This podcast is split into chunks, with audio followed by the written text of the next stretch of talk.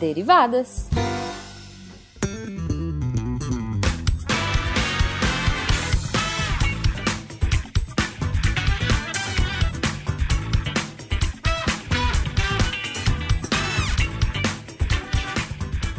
Sejam bem-vindos, deviantes e derivadas, a mais uma leitura de e-mails e comentários do SciCast com as derivadas. Eu sou a Thaís. A imunoglobulinazinha do SciCast 2019. Aê! Porra! 2019! Chegou esse ano, acabou 2018, pelo amor de Deus. Ai, eu sou a Cris. A Eterna, primeira de seu nome, pela primeira vez em 2019. É, Thaís, depois desse hiato, sim, o Derivados entrou num intervalo Uhum, necessário. necessário. Mas Uhum. estamos de volta em 2019 e com um ano de derivadas. Um ano de derivadas. Editor, por favor, fogos de artifício. Por favor. Por favor. Faz um ano, Thaís, que a um gente tá aqui. ano. Um ano de derivadas. É isso aí. Que vocês estão aguentando aqui a gente, que vocês estão mandando e-mail. Falando no e-mail que o e-mail tem que ser lido no Derivadas. Muito Adoro. obrigada. É, Muito exato. obrigada.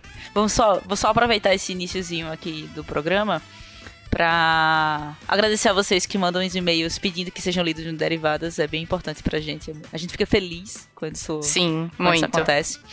Ah, e agradecer a equipe do SciCast que, quando pensou nessa, nesse programa, pensou em Thaís e na minha Sim. pessoinha e nos convidou. Em especial o Guaxa, que Sim. é, fez, criou o projeto e jogou assim, fez vai vocês duas aí.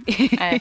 Muito obrigada, Guaxa. Obrigada pela confiança, Guaxa. Feliz Obrigada a todos 2019. vocês, claro. Exato. Mas, Guaxa, um beijo especial. Exato, muito obrigado. Valeu mesmo. Obrigada. Adoramos Obrigada. o que a gente faz aqui.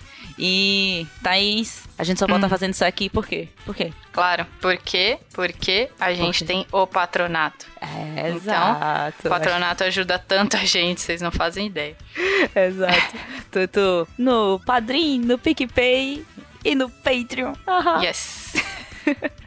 Então, se vocês querem apoiar o SciCast, apoiar todos os podcasts do Portal Deviante, assim como os textozinhos do Portal Deviante, Uhum. o próprio derivadozinho que está aqui, faça seu apoio lá no Patreon, no Padrim, no PicPay. Galerinha. E fala com a gente, a gente gosta, pode comentar, pode mandar e-mail, pode fazer o que você quiser, Twitter e tudo. A gente responde, a gente interage, a gente adora. Lembrando de colocar o nome. E se não quiser que ele seja ali no Derivadas, também Sim. avisar. Se quiser é só aquela aquele bate-papo mais. É, Pessoal. só um spoiler, vai ter um e-mail aí pra frente que a gente escolheu que ele é anônimo, entre aspas. Se você não quiser que ele seja lido, pode falar. Você vai dar risada a hora que a gente chegar nele. Só um spoiler, sim. Mas, Thaís, joga a primeira vez de 2019. Yes! As- os e-mails para cima. Yes, bora lá. Nosso primeiro e-mail é da Joyce Barreto. E ela fala assim: é, o assunto é agradecimento, agradecimento e sugestões. Ela fala: Olá, eu sou a Joyce, fisioterapeuta e apaixonada pelo SciCast. Obrigada. Venho primeiramente agradecer por todo o conhecimento partilhado e por serem minhas fiéis companhias pela manhã. Há tempos buscava um podcast que abordasse ciência de forma profunda e leve. Para minha felicidade, acabei encontrando vocês. Devo confessar que tenho acompanhado mais os programas que abordam questões de saúde, mas tenho me aventurado por outros temas que desconheço. Ah, e ver que o time também é composto por mulheres de sotaques belíssimas. Olha só! De diversas partes do país e com, tanta, e com diferentes narrativas é algo que aquece meu coração. Sim, falar com a Cris aquece meu coração também. Oh, meu Deus.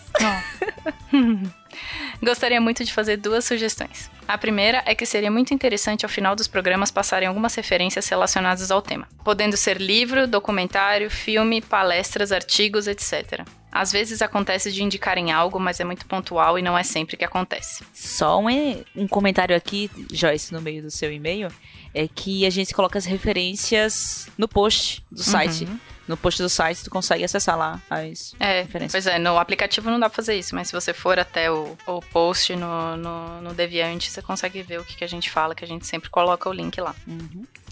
Aí ela continua. Tem dias que o episódio acaba e eu fico esperando vocês indicarem algo. Mal acostumada com o podcast Mamilos, eu confesso. é, elas fazem isso, realmente. A segunda, que eu não sei se é possível, mas vale comentar, é sobre as músicas ou conteúdos da passagem de um quadro para o outro. Irei chamar esse conteúdo de vinheta por não saber outro nome para pôr. Perdoem a ignorância. A gente chama de vírgula sonora. Mas É. vinheta também serve. vinheta também serve e fica muito bom também. Um primeiro exemplo é, no SciCast 255, os primeiros mil dias da gestação ao nascimento, com um conteúdo incrível, inclusive, eu tomava muito susto quando aparecia vinheta que tentava ilustrar um trabalho de parto, eu acho, porque era muita gritaria. Pode crer. Toda vez que eu começava, tinha que pegar o celular muito rápido para baixar o volume do fone. Boa. Teve um outro programa que também tomei bastante susto, que era um moço espirrando entre as passagens dos quadros. Ah, imagina o que ela passou naquele do. Pois é. Exato. Aquele eu demorei pra entender, acho que eu só fui entender no terceiro o que que era. Então eu ficava, gente, o que que tá acontecendo? Mas sustos à parte, outros programas colocaram vinhetas relacionadas ao tema, só que nunca vi muita ligação. Pra mim, tira um pouco po- o foco do conteúdo que está sendo exposto. Como a vinheta do cocô na casa do Pedrinho. Ah, isso é ótimo. Isso é ótimo. Se a intenção é ser engraçado, não se preocupem, porque particularmente dou muitas, muita risada com vocês. Me sinto em uma reunião de amigos discutindo sobre temas relevantes de forma fluida. Talvez uma musiquinha mais tranquila de passagem que toque em todos os programas seja mais viável. Mas essa é só a minha visão sobre. Sei que cabe a vocês investigarem se o mesmo ocorre com outros ouvintes para pensarem em fazer algo. De toda forma, continuarei, continuarei amando os programas e os aprendizados trazidos. Desde já, muito obrigada por tudo. Boas festas para vocês, que 2019 nos traga muito mais programas, sorrisos e amores. Grande beijo, Joyce. É, Joyce. Muito obrigada a você. Você pode falar o que você quiser no e-mail, pode reclamar da vinheta, pode elogiar a vinheta, tá tudo bem. É, fica a à gente vontade. passa pra cima, não tem problema. bem porque eles ouvem o Derivadas também. Então, tá tudo bem. o nosso próximo e-mail, Cris, é um e-mail tipo Laura Miller no Altas Horas, não sei se os ouvintes assistem, que é aquela coisa, minha amiga mandou perguntar sobre isso, sobre aquilo, meu amigo, não sei o quê. É uma coisa meio assim.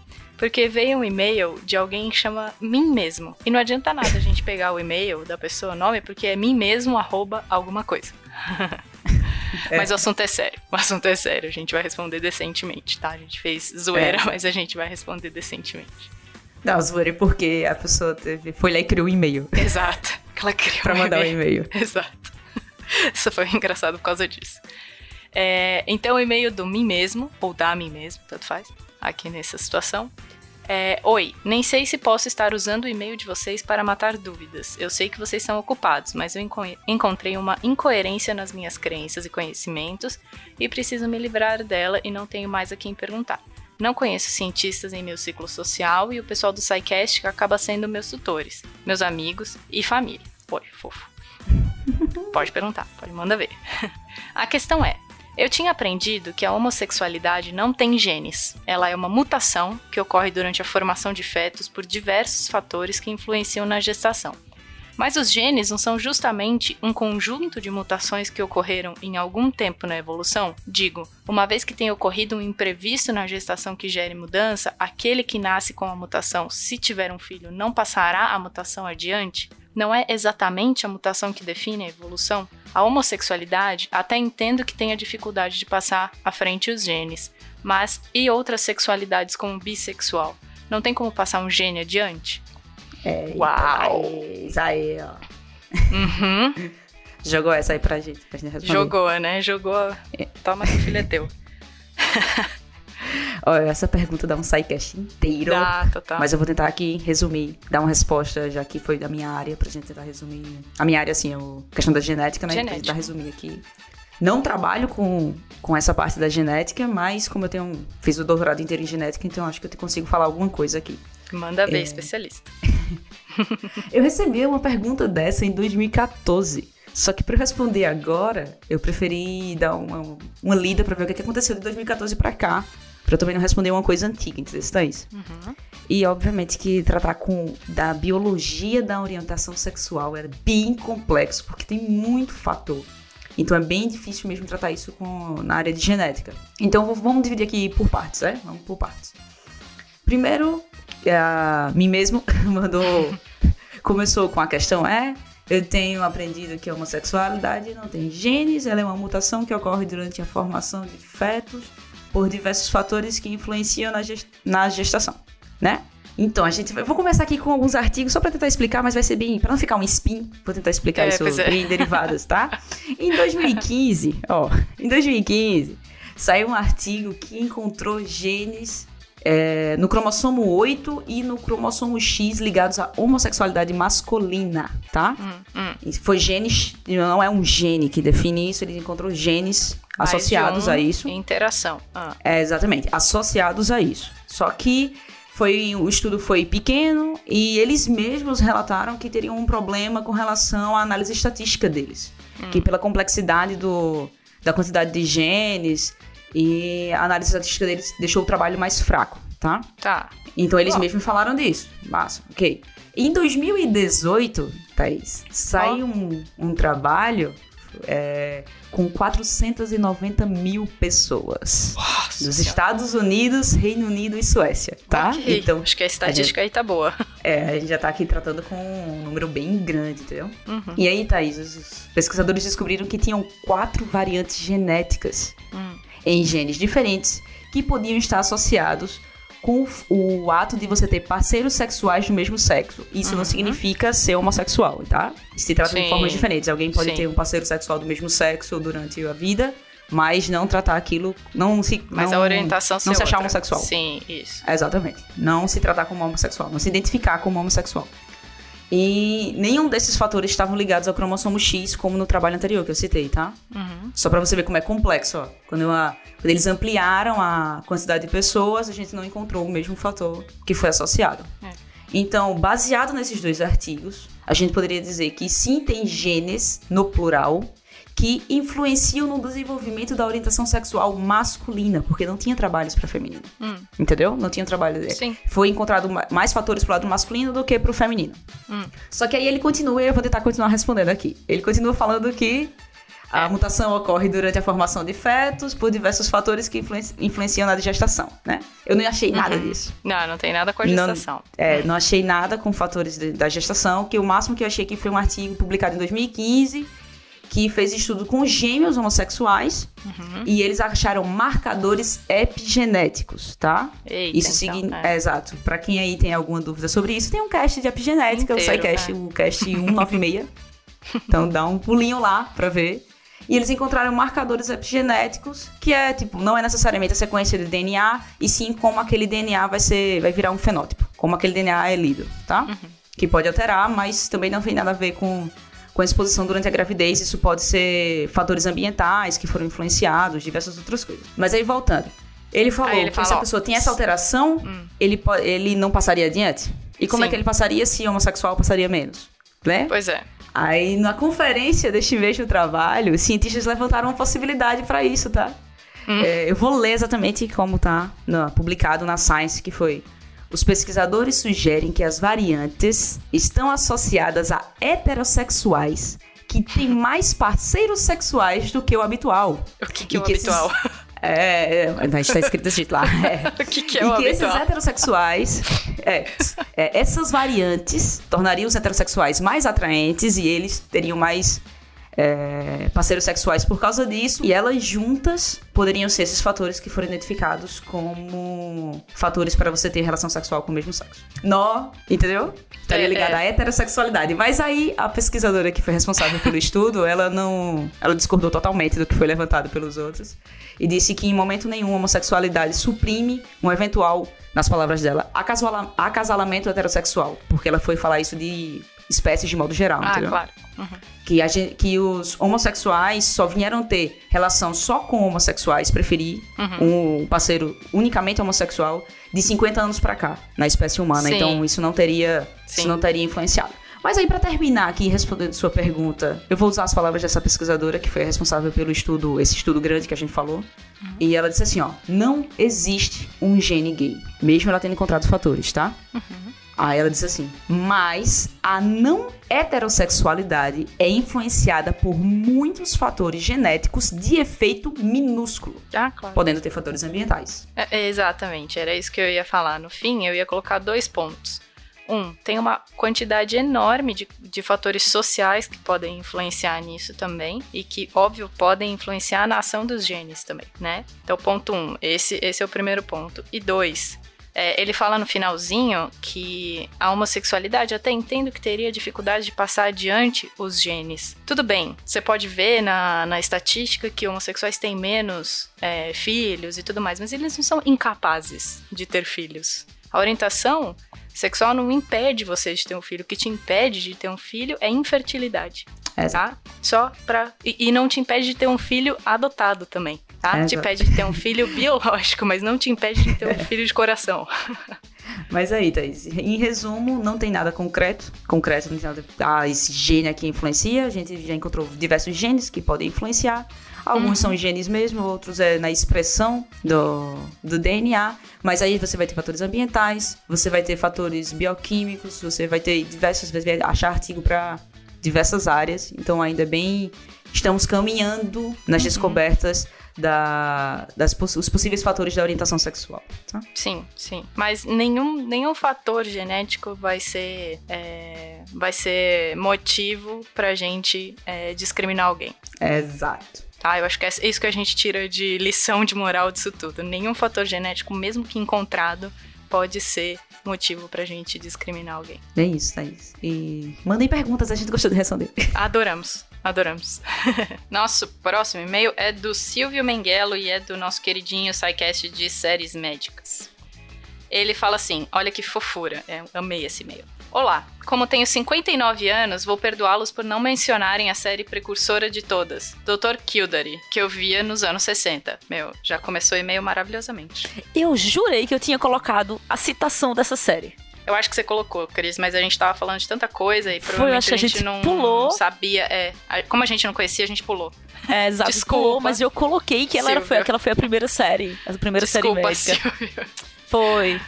Desculpa, Silvio. Aí My ele vem bad. com uma canelada que fui eu que dei, então pode deixar que eu responda, não tem problema. É, ele falou: outro pitaco é que o etileno glicol não é usado em bateria, mas misturado na água do radiador para baixar o ponto de congelamento e aumentar o ponto de ebulição da água. Mal aí, my bad. É, abraço. Foi um chutão assim, bem direto. Ó, é. Isso aí não é Exato. isso, não. Não é isso, não. Desculpa, mal aí. Eu sabia que tinha a ver com carro, mas enfim, troquei o. não, não, sou tão expert assim, troquei o, a parte do carro. Obrigada, Silvio. Pode continuar ouvindo a gente, pode continuar mandando e-mail e não tem problema nenhum você ter 59 anos. A gente achou lindo. Até porque eu sabia da existência do, do cast, olha. Do ah, cast. Eu, eu sabia ah, da existência da série, olha. Mas tem mais e-mails, Thaís. Tem muitos e-mails, a gente tem, acumulou gente... muita coisa. É. Isso é que dá, tá vendo? No... Pular um derivadas. É, pois é. O e-mail é do Daniel Drewwick. Drewwick. Ah, eu leria Dreviak. Desculpa aí. Daniel Dreviak. Desculpa, Daniel. Eu sou. Tentei. Vai ser Dreviak pra ficar mais fácil. É.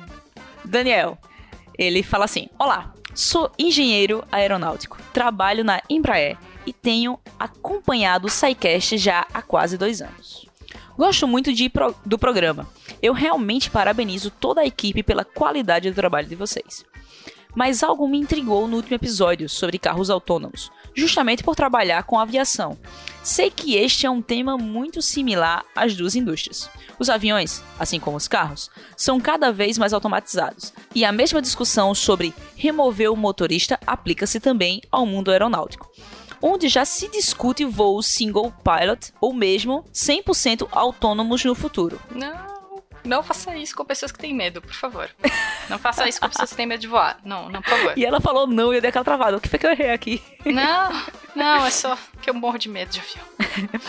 A própria questão do carro voador como algo a modificar a mobilidade urbana está sendo bastante discutida, como os projetos como o Uber Elevate. Foi justamente nesse ponto que me ocorreu que só houve um episódio dedicado à aviação, o longínquo Cast 52 mas trata-se de algo tão vasto e relacionado à ciência que poderia ser mais explorado. Só a biografia de Santos Dumont já uhum. daria um belo episódio. Rapaz, verdade. Pois é. Ele continua. Mas não para por aí. Daria para explorar a evolução da indústria com o desenvolvimento de motores a jato, voos supersônicos e o próprio voo autônomo, a corrida espacial, o ônibus espacial, dentre, dentre tantas outras coisas. Enfim, fica a sugestão e muito sucesso para toda a equipe. Cara, Daniel, já vou tô, já tô copiando aqui botando na pauta isso aqui. É, e qualquer coisa a gente manda seu e-mail pra, pra galera, porque eu não sei se tem bastante gente que manja tanto quanto você parece manjar. Muito obrigado, adorei aqui e gostei da ideia e tô na campanha aqui pelo cast, também quero ouvir um cast desse. Pois é, é, e tenta fazer as pessoas que têm medo perderem o medo, por favor. Acho que esse deveria ser uma parte dedicada do cast. Mas, Thaís, a gente vai ter que fugir aqui dos e-mails, porque derivada já tá longo e a gente precisa ler os Uhum. comentários. Uhum, sim, bora. Tem é, comentário do SciCast 296, Satélites Artificiais, e a nossa Dr. Who Michelle. Falou assim. Muito bom. Lá no começo da graduação fizemos uma visita técnica ao INPE. Era uma disciplina geral da engenharia, comum para todos os cursos. Mas como o professor era da aeroespacial, ele nos levou lá e dando um migué de que todos eram alunos da aero, conseguiu com que entrássemos no laboratório. Olha isso. Jeitinho. Quem nunca? Pudemos ver até o satélite que seria colocado em órbita no ano seguinte. Claro que vimos pela janela, porque essa parte do lab era restrita. E estavam mexendo nos últimos detalhes. Não sei se no final ele foi colocado mesmo, mas foi muito legal ver de perto e esse cast me fez lembrar disso, coraçãozinho sorvetinho. Coraçãozinho sorvetido. Massa. Essa, essa Michelle sempre surpreendendo. Ela sempre vem com uma coisa. Pois é, Ela faz tudo. Não? pois é. Mas, Thaís, vamos ler os comentários do SciCast 295 Tecnologias que salvarão o mundo. Uhum. E o primeiro comentário é do Leonardo Porto. E ele diz assim: Acho que a tecnologia que vai nos salvar seria aquela que nos resume a nossa própria essência. Não somos um corpo, mas sim uma mente. Nesse sentido, o que vai nos salvar é a singularidade tecnológica.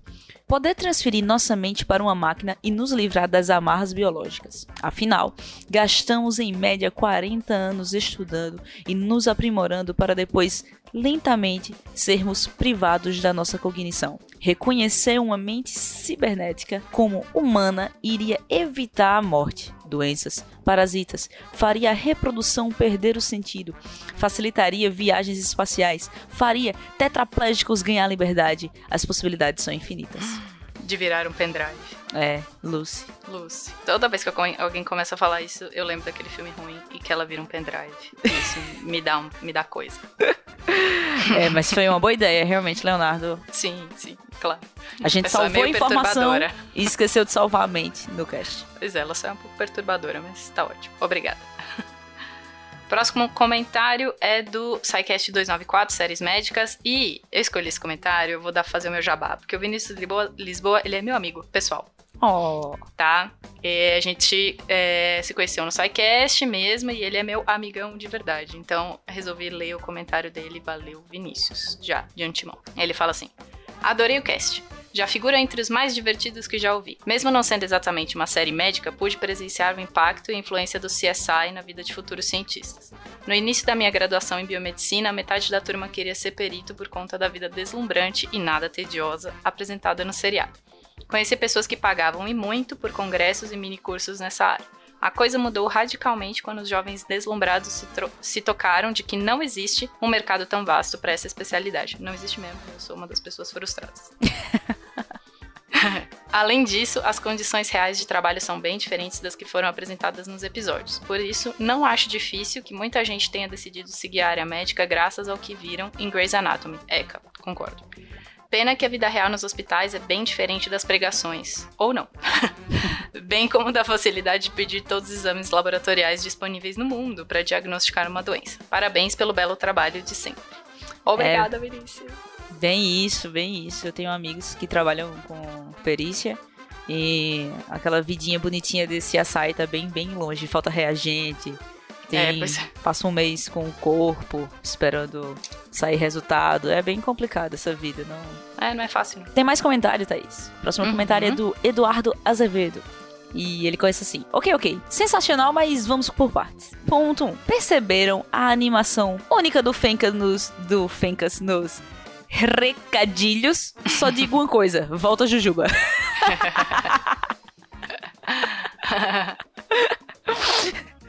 Ai, ai, ai. Ponto 2. Poxa, pensei que finalmente alguém- iria contar a verdade sobre o House.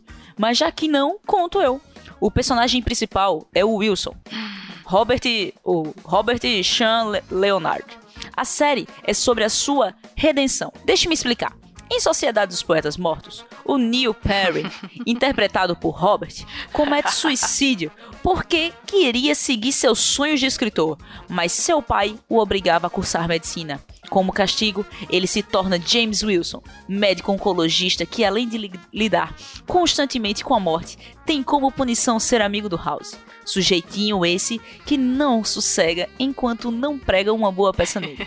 Na verdade, House deve ser o diabo, mas como Wilson tem grande coração e vive muito, acho que paga seus pecados. Cumpre bem a sua outra vida ou purgatório, sei lá. Não entendo disso. Adorei, velho. Ele continua. Não, é muito bom esse comentário, maravilhoso. Lost. Nossa, chegamos em Lost. Pois é. Poderia ter sido mais sutil assim, né? Podia ter cortado, tipo, cinco temporadas se fosse assim. Poderia não ter mostrado o, o, o, o fantasma, já dava uma ajudada. Nossa, nossa.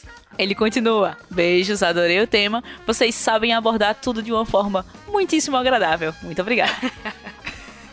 Muito obrigada, Eduardo. Seu comentário maluco foi divertidíssimo. É. Ó, mas tem mais um comentário do SciCast Séries Médicas que é para falar da Cris. Ah. E ela falou durante o, o cast sobre os tipos de sangue, né? Fez. E aí ela falou, o, o Alde Santos é, comentou sobre essa parte do cast que ela fala dos tipos sanguíneos. Ele, fa ele falou assim, Cris, os pitoquinhos das hemácias foram a melhor analogia para os antígenos. Parabéns, só agora vim entender direito. Outra coisa, em todos os apps sobre medicina, esse sotaque do Gabriel da Bahia é lindo demais. Eu também Da acho. Bahia. Bahia, tá vendo? Nem, eu não consigo fazer isso. Bahia. Desculpa, não, não tenho nem moral pra falar desse jeito. Ah. É maravilhoso, realmente. É, eu, foi a única forma que eu achei de explicar, só falando o que eram como Os tipos sanguíneos. os tipos sanguíneos, exato. É, nem chegou no RH ainda, mas tá tudo bem. Seriam Né? mais pitoquinhos. Seriam mais pitoquinhos. Nem todos os outros tipos sanguíneos que tem, todos os outros Pois é. antígenos que tem ali. Enfim, voltando. SciCast 293, Thaís, tem comentário. Carros autônomos. Uhum. E o Leonardo Porto diz assim: Sensacional o episódio, meus parabéns. Houve um momento em que se discutiu o desenvolvimento do carro autônomo e dos elétricos. Eu torci muito para alguém lembrar das células a combustível e do hidrogênio. Na década de 90, falava-se muito das células a combustível e elas sumiram da mídia e da indústria. Aí veio o Julian, né? Exato, Julian respondeu ele. o nosso King Julian falou assim: Olá, Leandro. Como você pode ver, o cast já ficou gigante, por isso alguns detalhes tiveram que ficar de fora. Mas quem sabe não volta em um cast futuro.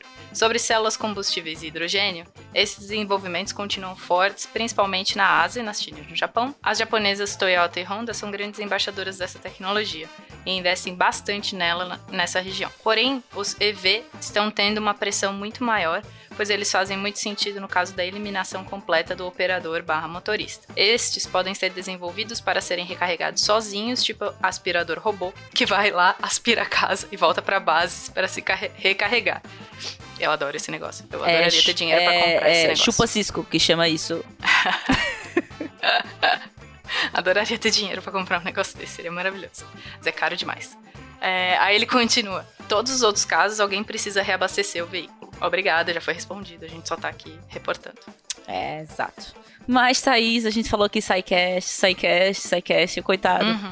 Dos outros casts que a gente deixou de ler esse tempo também, tem um Zulindo, Contrafactual, Uhum. 107. E se não sentíssemos sabor? Não, faz isso não, cara. Não, não faz isso. A gente ia E emagrecer, né? Veja. E o comentário é do Felipe, Felipe Xavier. E ele diz assim: Escutei o cast almoçando e posso dizer que não saberia viver sem paladar. Masterchef seria um programa bem diferente. Só. As TVs, enfim, soltariam cheiros e as balinhas. bem melhor nem pensar. Ah, não, eu não consigo. Imagina, Masterchef não ia ser legal. Masterchef não existiria, né? Não, não existiria, não existiria. Bom, Cris, tem comentário do Contrafactual 108 e se não sentíssemos medo. Ruim Da também, Lei né? Zé? Santos. Ah, desculpa. Ruim também, não senti medo.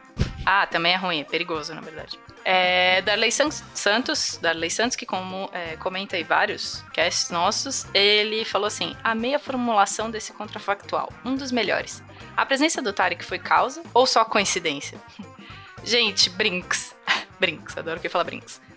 É, acho engraçado como enche o saco dele. O medo nos ajuda a precaver contra os perigos, então sem medo morreríamos mais fácil. As feras do mato, o fogo, a altura, as DSTs, as guerras, os bandidos e pessoas violentas e os seus desdobramentos, como é a tecnologia de segurança desenvolvida, cerca elétrica, alarme, câmeras. Não tendo medo de nada disso, não evitaríamos os perigos ou ameaças à integridade física ou riscos de vida e, consequentemente, morreríamos mais facilmente? Sim, sim, sim. Bom, como diz o ditado, o ignorante aprende com os próprios erros, o sábio aprende com os erros dos outros. Olha só, profundo isso, né? 2019. Vou, vou, vou imprimir aqui, colocar num quadro. Darley Santos. Darley Santos Darley. Santos Darley 2019. Então, é uma boa resposta que a cognição cumpriria essa função de autopreservação do medo, pois pela mera observação aprenderíamos a reconhecer os perigos, evitando-os. Verdade, é isso aí. Pena que a gente não faz muito. E temos mais contrafactual. Contrafactual Sim. 106. E se a, se a sua vida fosse o show de Truman? Ah, não. Eu gosto do filme. Cala a boca. Eu amo filme. Eu amo filme, mas não queria essa vida, não, pelo amor de Deus. Nossa queridíssima, maravilhosa Debbie Cabral. Hum, a Debbie melhor risada da podosfera. Uhum. Comentou assim. O show de Truman é um dos meus filmes favoritos. Eu fiquei Sim. fazendo sim aqui com a cabeça assim, tipo. Sim, o meu mesmo. também. O meu também. E ela continua. Amei o episódio. Pensei nisso já algumas vezes e ficar não seria uma opção. Saber que sua vida inteira foi uma mentira, que ninguém nunca te amou de Nossa. verdade, socorro. Mas as formas de controle do comportamento dele são um debate à parte. Lembram o que fizeram pra ele ter medo de- do mar? Bizarro. É bizarro. Acho que é um filme que coloca a gente no lugar de repensar nossos medos e como eles são construídos, nossos gostos. E ela escreveu gostos em letras garrafais. É. Como eles são construídos. Ah! Vou ter que assistir de novo. Eu amo esse filme. Gostaria muito. Tô, tô desligando aqui, tá, galera? Tchau, falou, valeu. Vou assistir o filme, né? Show de Truman. Mas, Cris, muito obrigada, Deb. Desculpe, muito obrigada. Amamos você. Bom, Cris, a gente vai fechar o Derivada de hoje com a nossa sessão Inception dos comentários do nosso próprio Derivadas. E no último Derivadas que a gente gravou, que foi com a nossa querida Isabela Fontanella, É, Isabella Fontanella. é, a gente falou sobre o comentário, algum, a gente leu, acho que algum comentário do Luan Miller. E ele comentou no Derivadas vários, vários comentários. Ele pôs com várias fotos de cachorro. Assim, foi, foi, foi muito bom. É, e, e ele tentou comprar a gente com as fotos do cachorro também, que a Isabela fez. Só que daí ele comentou e falou assim: Se já adoraram o meu comentário sem mandar a foto do cachorro, então vou fazer melhor ainda e vou mandar alguns GIFs no meu doguinho. E Ai, ele, tipo, mandou vários. tipo, vários. Luan, adoramos os gifs do seu doguinho. Adoramos seu doguinho. Adoramos. Muito, Muito obrigada. obrigada. É. Muito obrigada. A gente sabe que o Derivadas ficou longo, mas enfim, a gente tinha muita coisa pra falar. Depois de um mês de férias, aleluia. É, a gente precisa descansar pra semana que vem. Eu não quero ir embora. Ah. Semana que vem? É, nossa, semana que vem. A gente vai descansar no meio dessa semana, mas semana que vem a gente tenta fazer o que a gente faz toda semana, Cris, que é tentar dominar o Psycast.